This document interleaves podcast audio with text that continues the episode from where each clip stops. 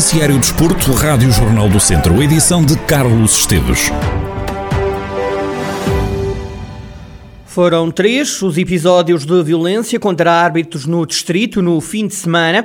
São as contas do Núcleo de Árbitros de Viseu que emitiu um comunicado a apelar à Associação de Futebol de Viseu que seja mais dura a punir os comportamentos abusivos contra as equipas de arbitragem.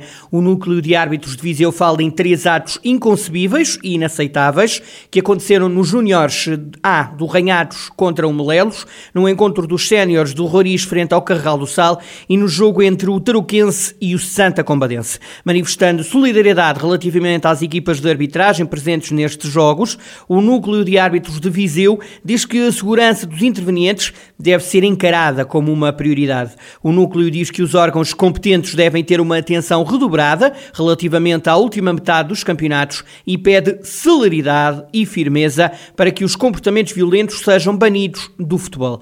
Em declarações exclusivas à Rádio Jornal do Centro, Nuno Macedo, presidente do núcleo de árbitros árbitros de Viseu, diz que episódios destes vão acontecendo no futebol distrital. Estas situações têm acontecido esporadicamente e, e, nós não temos uh, feito grande alarido sobre isto, porque não, não queremos divulgar estes, estes, estes atos, uh, mas três no fim de semana achámos que era, que era demais e teve que ser comunicado para que fosse feito alguma coisa e que, que a associação uh, fizesse alguma coisa em relação, em relação a isto. O presidente do Núcleo de Árbitros deixa um apelo à Associação de Futebol de Viseu. Espero que, que, estes, que estas atitudes deixem, deixem de existir, que a Associação tenha uma mão pesada, tenha firmeza, como está escrito no relatório, no relatório, não, no, no comunicado, para que estas atitudes deixem de existir. A Rádio Jornal do Centro contactou o núcleo de árbitros, como ouvimos. Contactámos também o Conselho de Arbitragem da Associação de Futebol de Viseu. Pela voz do Presidente Rogério Santos, o Conselho de Arbitragem diz que agora cabe ao Conselho de Disciplina da Associação aplicar os castigos.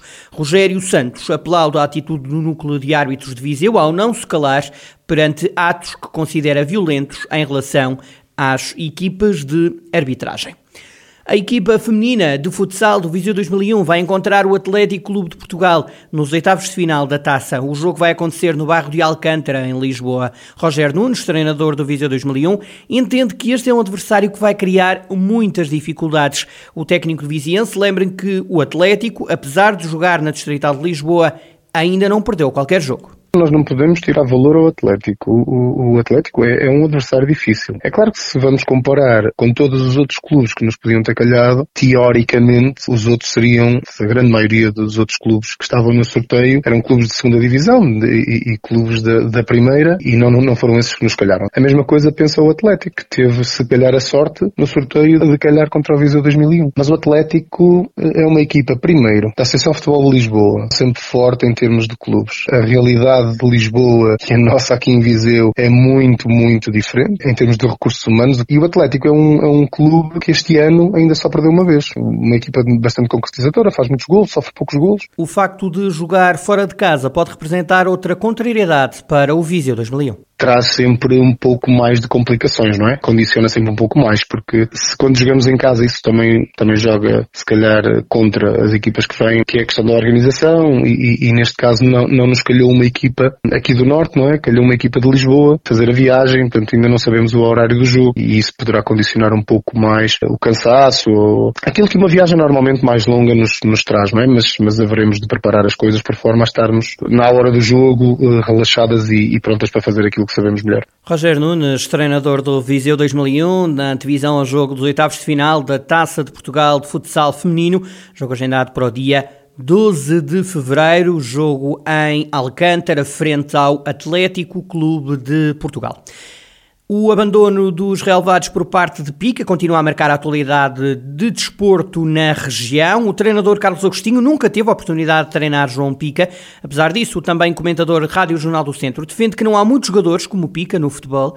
Carlos Agostinho fala num atleta resiliente e num verdadeiro capitão.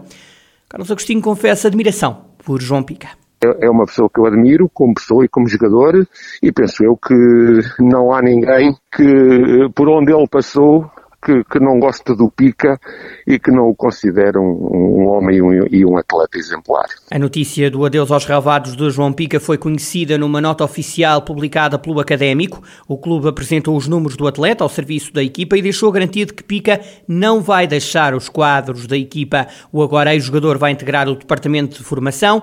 Uma excelente notícia, diz Carlos Agostinho de parabéns quem, quem tomou a decisão, neste caso pensou a estrutura, porque de facto é uma mais-valia para o clube e não tenho qualquer dúvida, e dizer desde já que foi das melhores decisões que se calhar foram tomadas nos últimos tempos. Está parabéns pela escolha, porque de facto é a pessoa que se vai enquadrar muito bem na, numa, numa função como essa. Carlos Agostinho antevê que João Pica vá ser treinador de futebol, até porque é um líder que sempre se impôs com a maior naturalidade quando se é durante tanto tempo capitão, tem que ser um líder. E, de facto, eu penso que ele tem todas as características para ser um líder. E um líder não se impõe, um líder uh, aparece naturalmente. A mim o que me parece é que, de facto, foi sempre um líder que, que, que surgiu naturalmente, sem imposições, e, e isso aí define claramente o, o, a pessoa que é e tem todas as condições também por aí para vir a ser um treinador com sucesso. Tem formação, tem experiência no futebol profissional, é um líder, é, um, é uma pessoa com princípios e valores claramente acima de, de uma grande maioria que anda no futebol